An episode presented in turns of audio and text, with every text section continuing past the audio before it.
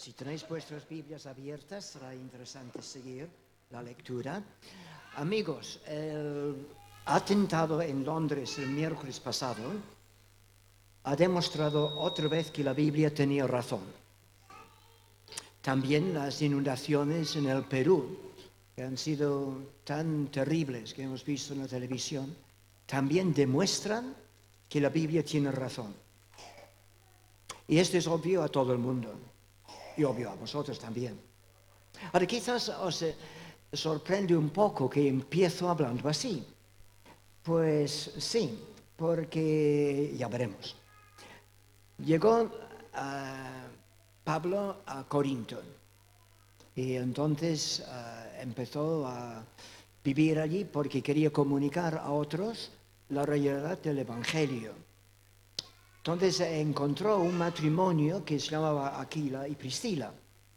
Y puesto que trabajaban en el mismo oficio, hacedores de tiendas, tiendas de campaña, que entonces se juntó con ellos y durante un tiempo trabajaba con ellos. Y a la vez enseñaba en la sinagoga, sinagoga, digamos, la iglesia de los judíos, acerca de Jesús. Entonces llegó el momento en que Después de un tiempo, eh, Pablo decidió dejar Corinto e ir a otra ciudad que se llamaba Éfeso, tal como hemos estado leyendo en las Escrituras. Entonces, Pablo llega a Éfeso, eh, pero no se queda allí. Más bien deja a este matrimonio, eh, Aquila y Priscila, allí, y él sigue su camino hacia Jerusalén. Y entonces nos dice, Hechos capítulo 18, versículo 26, de que Aquila y Priscila, este matrimonio, eh, estuvieron en la sinagoga de Éfeso. Y escucharon a un señor judío de Alejandría, o sea, egipcio, y él predicaba en una forma fervorosa. Nos dice, versículo 25, que él había sido instruido en el camino del Señor. Y la palabra instruido es bastante curiosa, porque significa que había sido instruido oralmente. En otras palabras, alguien había tomado el tiempo para hablar con él, alguien había tomado el tiempo para instruirle. Y parece que había entusiasmado, había contagiado con entusiasmo por las Sagradas Escrituras. Quizás debemos ir orando por los maestros de escuela dominical y cualquier persona que pone en un púlpito o líder de un, grupo pequeño, porque tienen la responsabilidad no solamente de enseñar, sino también enseñar con entusiasmo. Y eso es lo que ocurrió con Apolos. Él empezó a predicar con entusiasmo, dice, fervoroso en las Sagradas Escrituras. Tal como uh, Isaac nos ha leído, otra manera de traducirlo es que enseñó con espíritu entusiasta y con precisión, o sea, de una forma correcta, enseñaba con esmero. Otra traducción lo dice, hirviendo con celo espiritual, enseñó diligentemente. Bien, pero no solamente debemos orar por los predicadores y maestros de escuela dominical, sino también por los padres. Porque vosotros, padres, tenéis una responsabilidad sagrada de ir enseñando a vuestros hijos, pero enseñando en una forma diligente, en una forma fervorosa, eh, para que vuestros hijos también sean contagiados con un entusiasmo de ir leyendo y estudiando las Sagradas Escrituras. No obstante, versículo 26 nos dice, sin embargo, él solo sabía acerca del bautismo de Juan el Bautista. Como sabéis, uh, Juan el Bautista es simplemente muy al principio del ministerio público de Jesús. Y parece que este hombre había oído mucho Ah, y había llegado en su conocimiento hasta este momento, hasta el bautismo de Jesús en el río Jordán, pero no sabía más. Y por lo tanto nos dice que Aquila y Priscila, dice, ellos lo tomaron aparte para enseñarle. Es curioso que dice así, lo tomaron aparte. no querían corregir al maestro públicamente. Sino más bien, ven aparte, queremos hablar más. Otra traducción lo pone así, ellos lo llevaron a casa. Qué bonito es eso. O sea, la idea de, cercanía, donde la hospitalidad. Pero ¿qué hicieron? Dice, versículo 26, le enseñaron más exactamente el camino de Dios. O sea, un conocimiento más completo de todo el camino de Dios. en otras palabras, el significado, escuchad este, esta frase, eh, el significado de cada uno de los acontecimientos desde el Antiguo Testamento. Obviamente, cuando estaba él predicando y cuando ellos estaban enseñando las Sagradas Escrituras, se trata del Antiguo Testamento. El Nuevo Testamento todavía no se había escrito. Y por lo tanto, toda la enseñanza, todo estaba basado sobre lo que decía desde Génesis hasta lo que llamamos Malaquías, o sea, todo el Antiguo Testamento.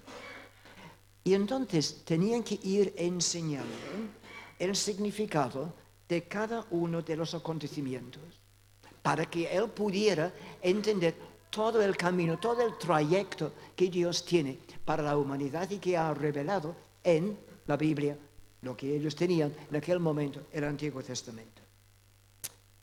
Primer punto en el programa, el interés personal. Le escucharon. Le escucharon primero a Apolos mientras él predicaba. Nuestro pastor Josué el domingo pasado en el curso de mentorado enfatizaba eso, de la necesidad de ir escuchando a la otra persona. Y Apolos, ferviente como, pero con una enseñanza incompleta. No era una enseñanza errónea, era una enseñanza incompleta. Sabía hasta bautismo de, Jesús en el río Jordán por Juan el Bautista, pero no más. Era una enseñanza incompleta. Y dice, le enseñaron, le instruyeron más. ¿Qué implica eso? Otra vez, tiempo. Tenían que pasar tiempo enseñando, estar con él, abriendo las escrituras. Ahora notamos también la disponibilidad de Apolos para aprender. Si tiene solamente un maestro enseñando y, y los estudiantes no escuchan, no llegamos a ninguna parte. Entonces, Apolos tenía una buena actitud de que quiero aprender. Pero, segundo punto en el programa, la extensión de su enseñanza. Eh, estaban instruyéndole en el camino de Dios. ¿Qué implica eso? Pues obviamente tenían que ir enseñándole todo lo que había pasado con Jesús después de Juan el Bautista. Había sabido hasta Juan el Bautista, entonces ellos tenían que ir enseñando más todo lo que había ocurrido ah, con Jesús. Su enseñanza, sus milagros, su muerte, la cruz. También tenían que ir enseñando en cuanto a la resurrección de Cristo como un hecho histórico, además profetizado en el Antiguo Testamento también su ascensión y su recepción en el cielo. cuando hablamos de la cruz, estamos hablando de todo eso. La cruz, la muerte, la resurrección, la ascensión, la recepción en el cielo. Pero estamos diciendo que Apolos tenía que ir aprendiendo todo eso del Antiguo Testamento. Aquila y Priscila tenían que ir enseñando desde ahí, desde el principio. Y tenían que producir pruebas del Antiguo Testamento de todo lo que estaban enseñando. En otras palabras, tenían que ir mostrando de que todo lo de Jesús estaba profetizado y Jesús iba cumpliendo. Por lo tanto, quiero subrayar la importancia del Antiguo Testamento. A veces podemos tener la tentación de fijarnos en el Nuevo Testamento y decir, eh, todo lo que ha ocurrido con Jesús es lo importante. Esa es la parte cristiana de la Biblia. Equivocación. El Antiguo Testamento efectivamente era la Biblia de los judíos, pero también es Biblia cristiana. Porque el Antiguo Testamento es todo el fundamento del Nuevo Testamento. En otras palabras, podemos entender el Nuevo Testamento entendiendo más el Antiguo Testamento. Por lo tanto, no caigas en la trampa de leer solamente los Evangelios o solamente las cartas de Pablo. Tienes que ir leyendo todo, toda la Biblia. Pero entonces ahora vamos a proyectar algo en la pared. Queremos ir mostrando las siete Cs del plan eterno de Dios.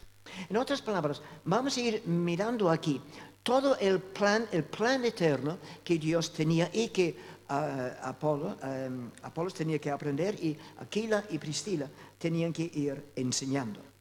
Empezando la parte blanca, la creación, donde, llegando luego a la corrupción, o sea, la caída de Adán y Eva, el catástrofe, eh, lo que llamamos el diluvio de, de Noé, confusión, la torre de Babel, llegando hasta Cristo, la cruz, y luego volviendo otra vez, digamos, a la luz, la consumación, o sea, la segunda venida de Cristo.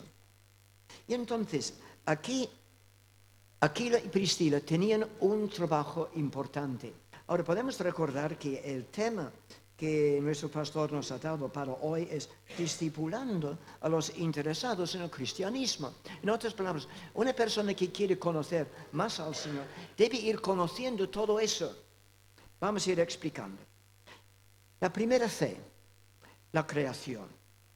Ahora, tenéis puesto, eh, no solamente las vuestras Biblias abiertas, sino también el programa.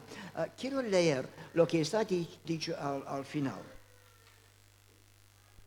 en el Museo de la Creación en los Estados Unidos se demuestra que la ciencia de la datación radiométrica, como sabéis que se utilizan distintos sistemas,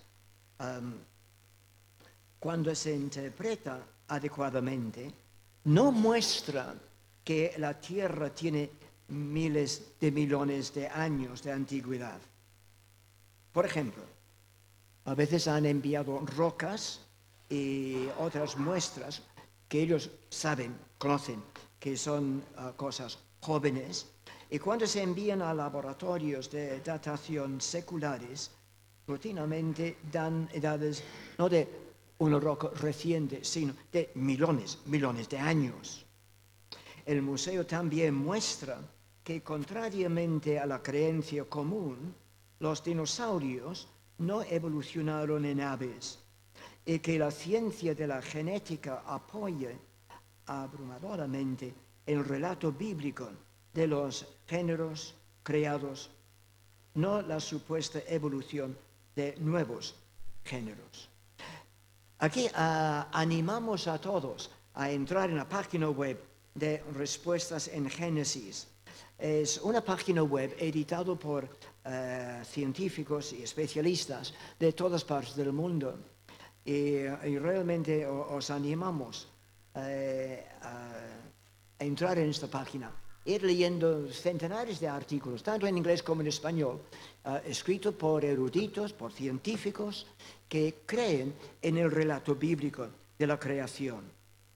Hay, se puede encontrar también una sección 10 evidencias de la ciencia que confirman una tierra joven.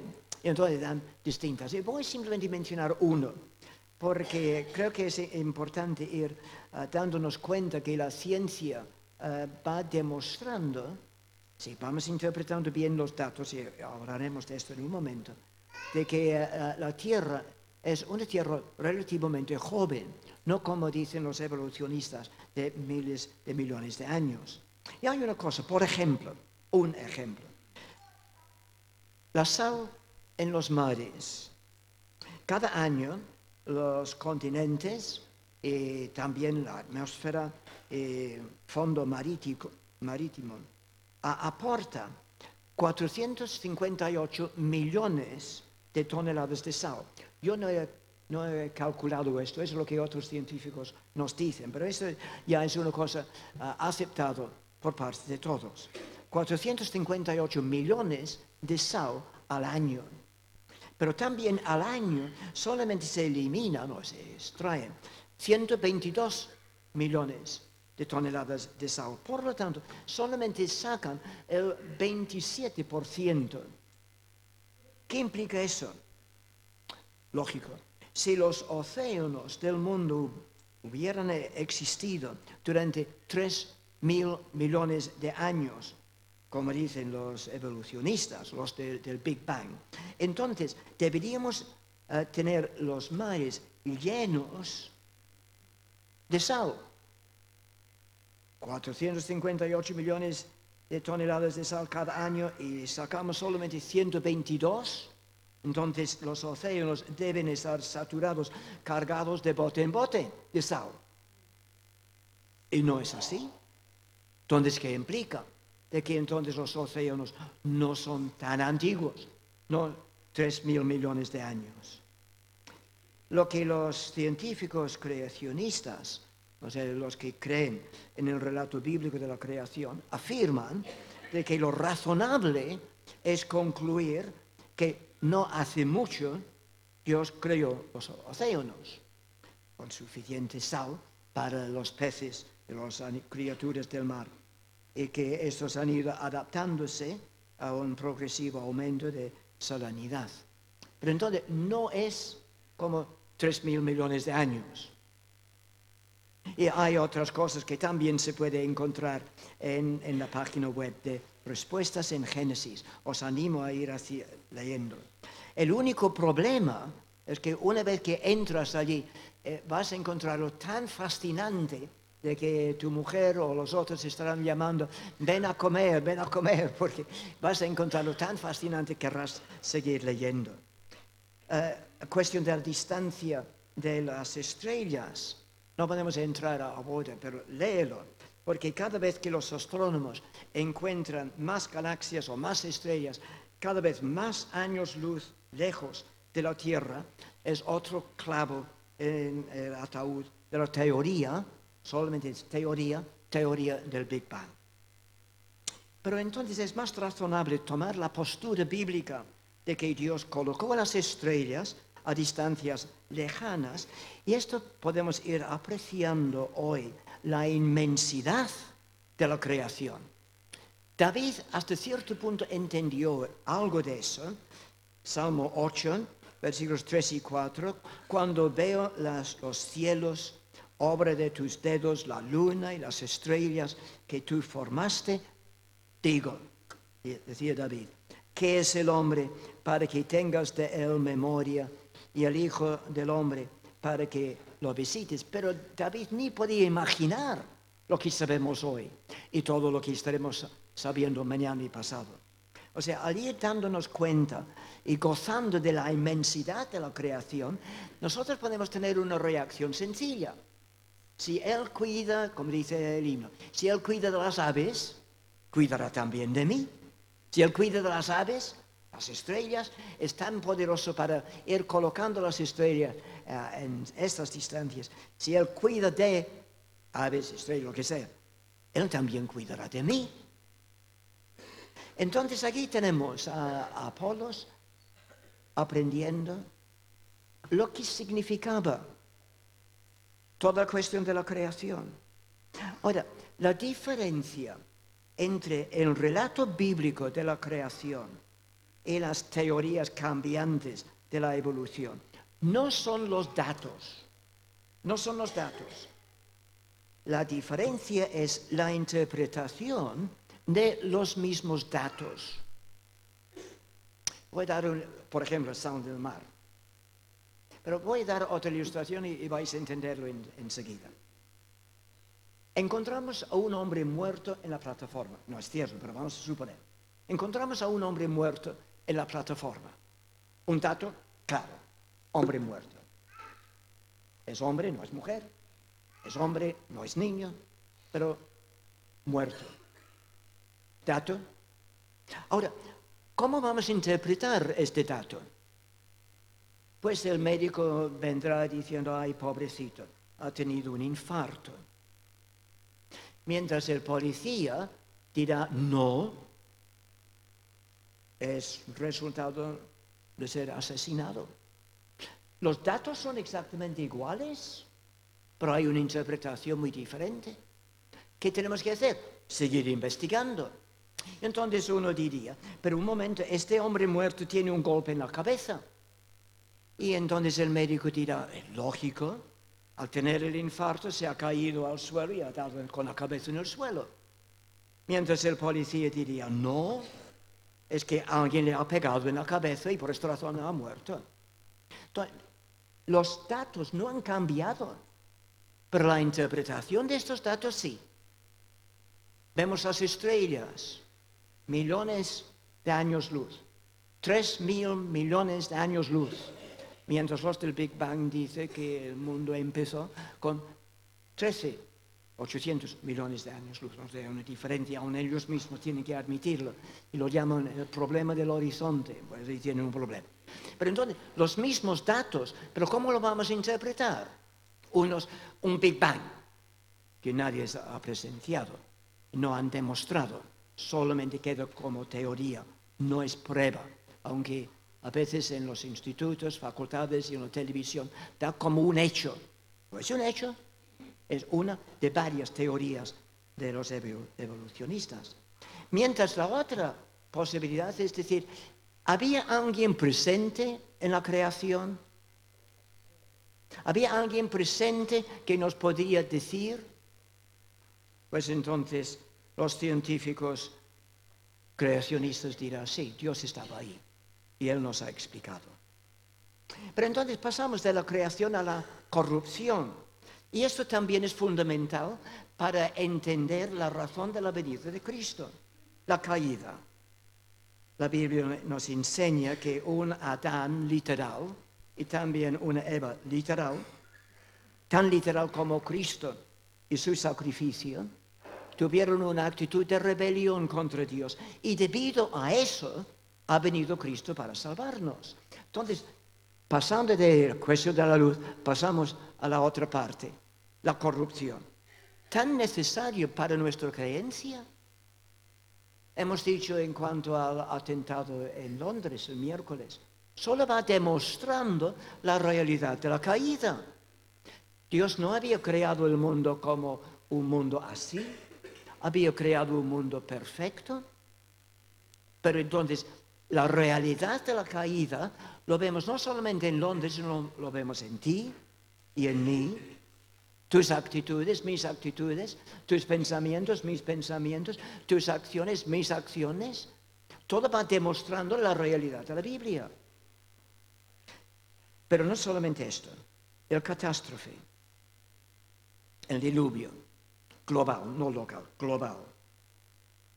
También leen respuestas en Génesis en cuanto a cómo ocurrió el diluvio global. Es fascinante. Um, y también con pruebas de Egipto en muchos sitios, pero seguimos. La explicación más lógica de las formaciones geológicas en todas partes del mundo es un diluvio, un diluvio universal. Ya hemos hablado de un desastre en el Perú y cómo nos conmueve al ver con un poco de agua, relativamente, el tremendo desastre, el movimiento de tierras que ha ocurrido.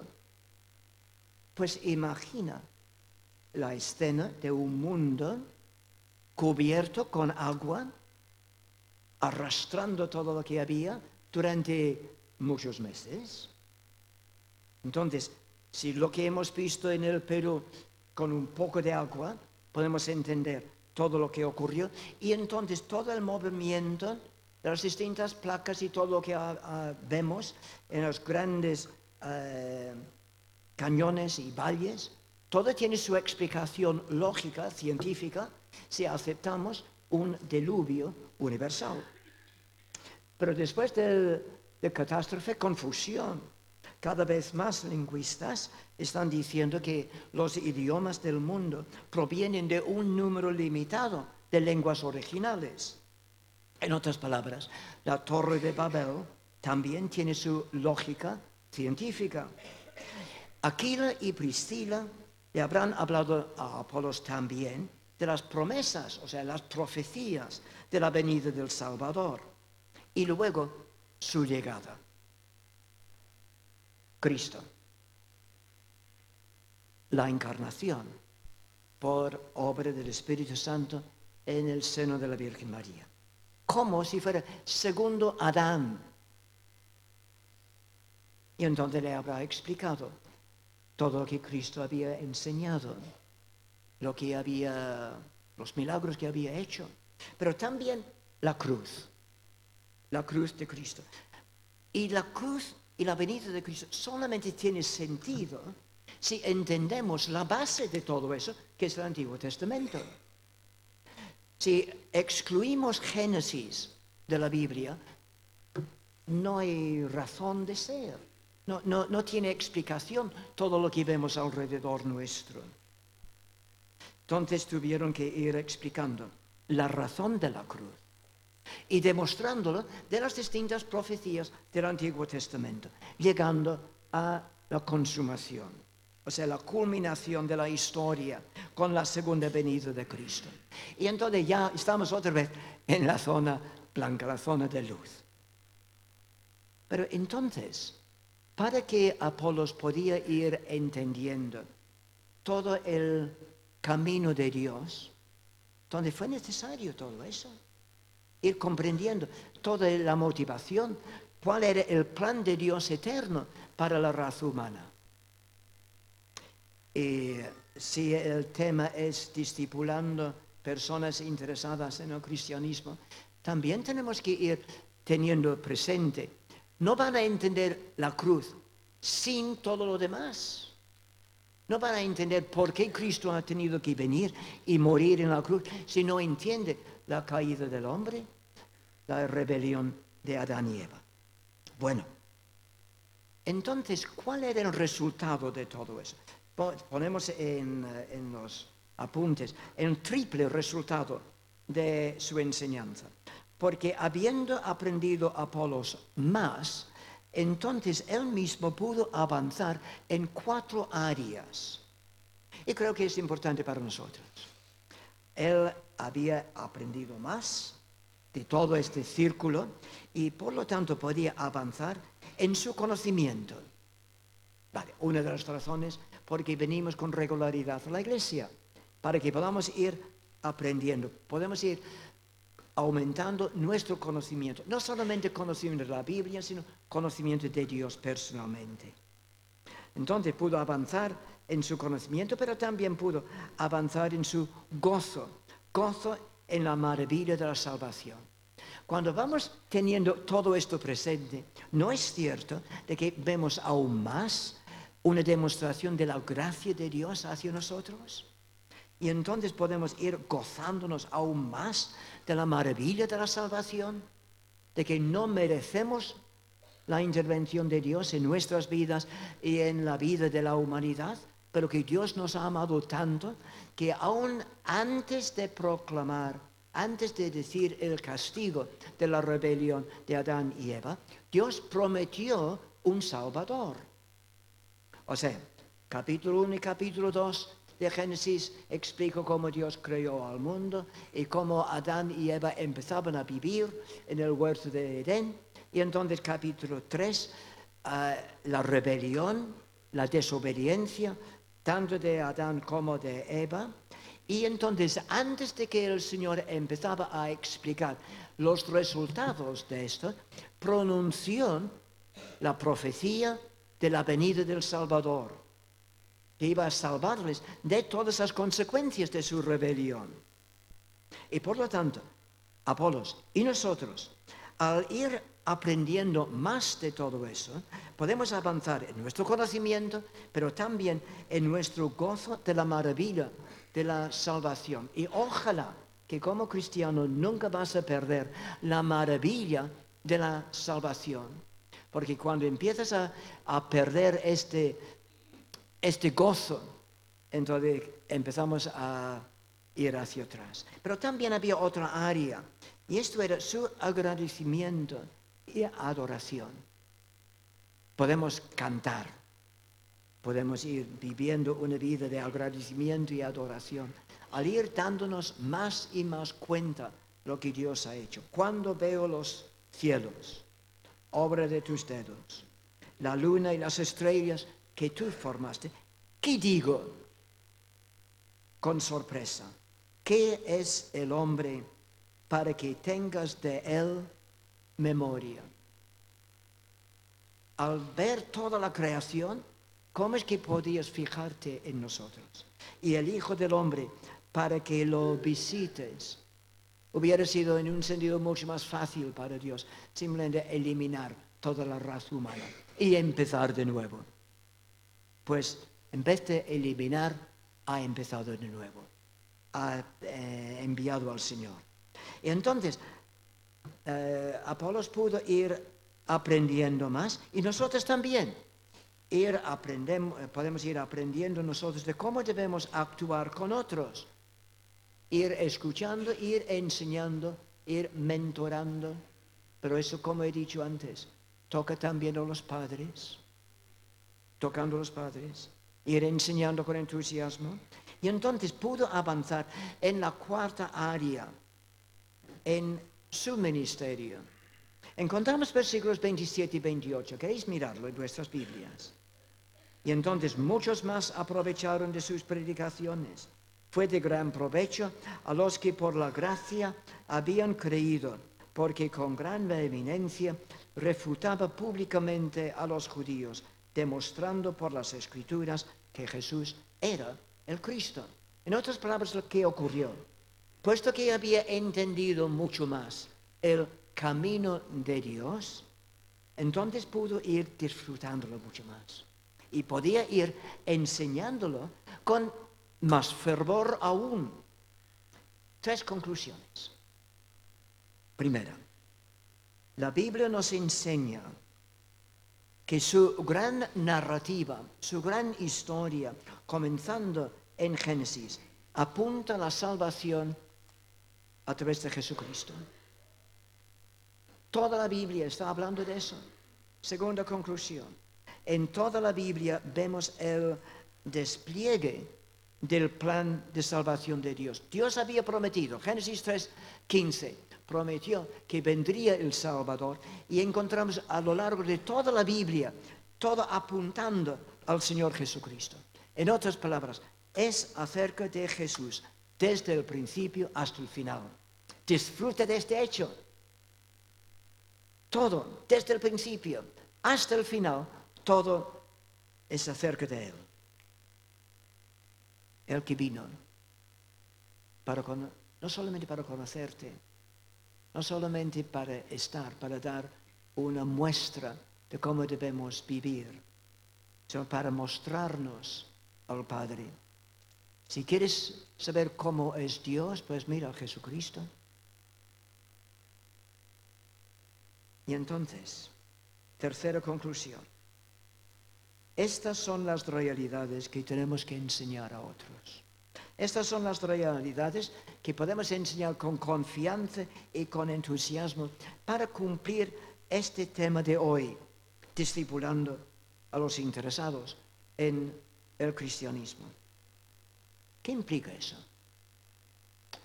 Pues un reto para nosotros, ir conociendo más las escrituras, ir conociendo más al Señor, ir disfrutando más de la maravilla de la salvación, ir mostrando más agradecimiento y más adoración al Señor en todo momento, cada día de la semana, para que puedas avanzar en tu ministerio, que puedes ayudar a otros.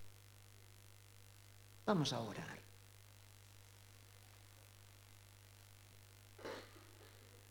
Antes de orar yo en voz alta, ¿quieres decir algo al Señor en el secreto de tu corazón?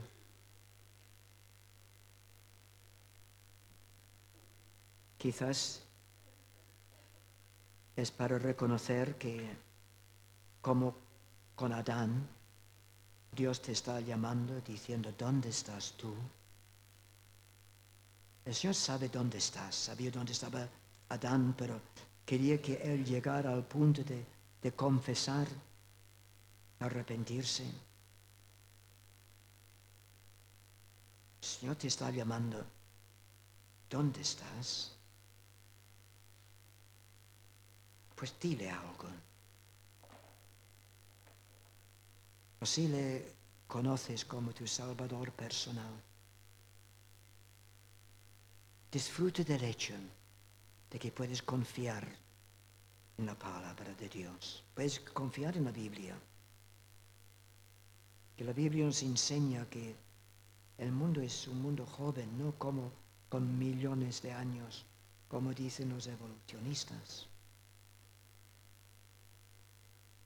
Y puedes entonces decir, Señor, si tú cuidas de las aves, si cuidas de las estrellas, también cuidarás de mí. Sé lo que sé, di algo al Señor en el secreto de tu corazón ahora.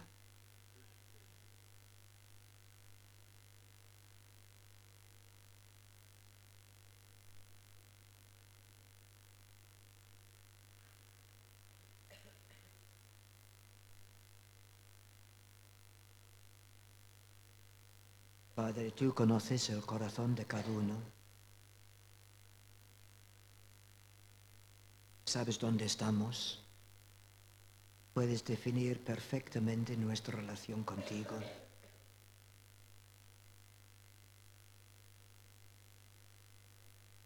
Y Señor, queremos decir, Señor, aquí estoy.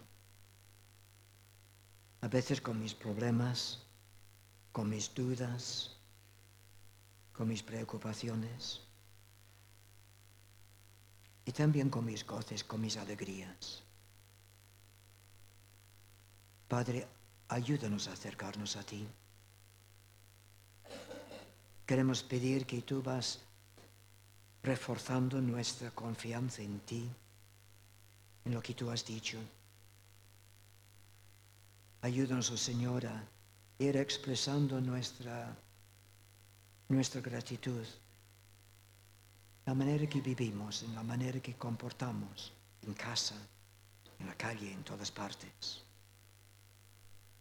Padre, ayúdanos a, gozarnos al ir andando contigo día tras día. Te lo pedimos en el nombre de Cristo. Amén. El Señor os bendiga y os animo otra vez Respuestas en Génesis, tanto en inglés como en español. Se os bendiga.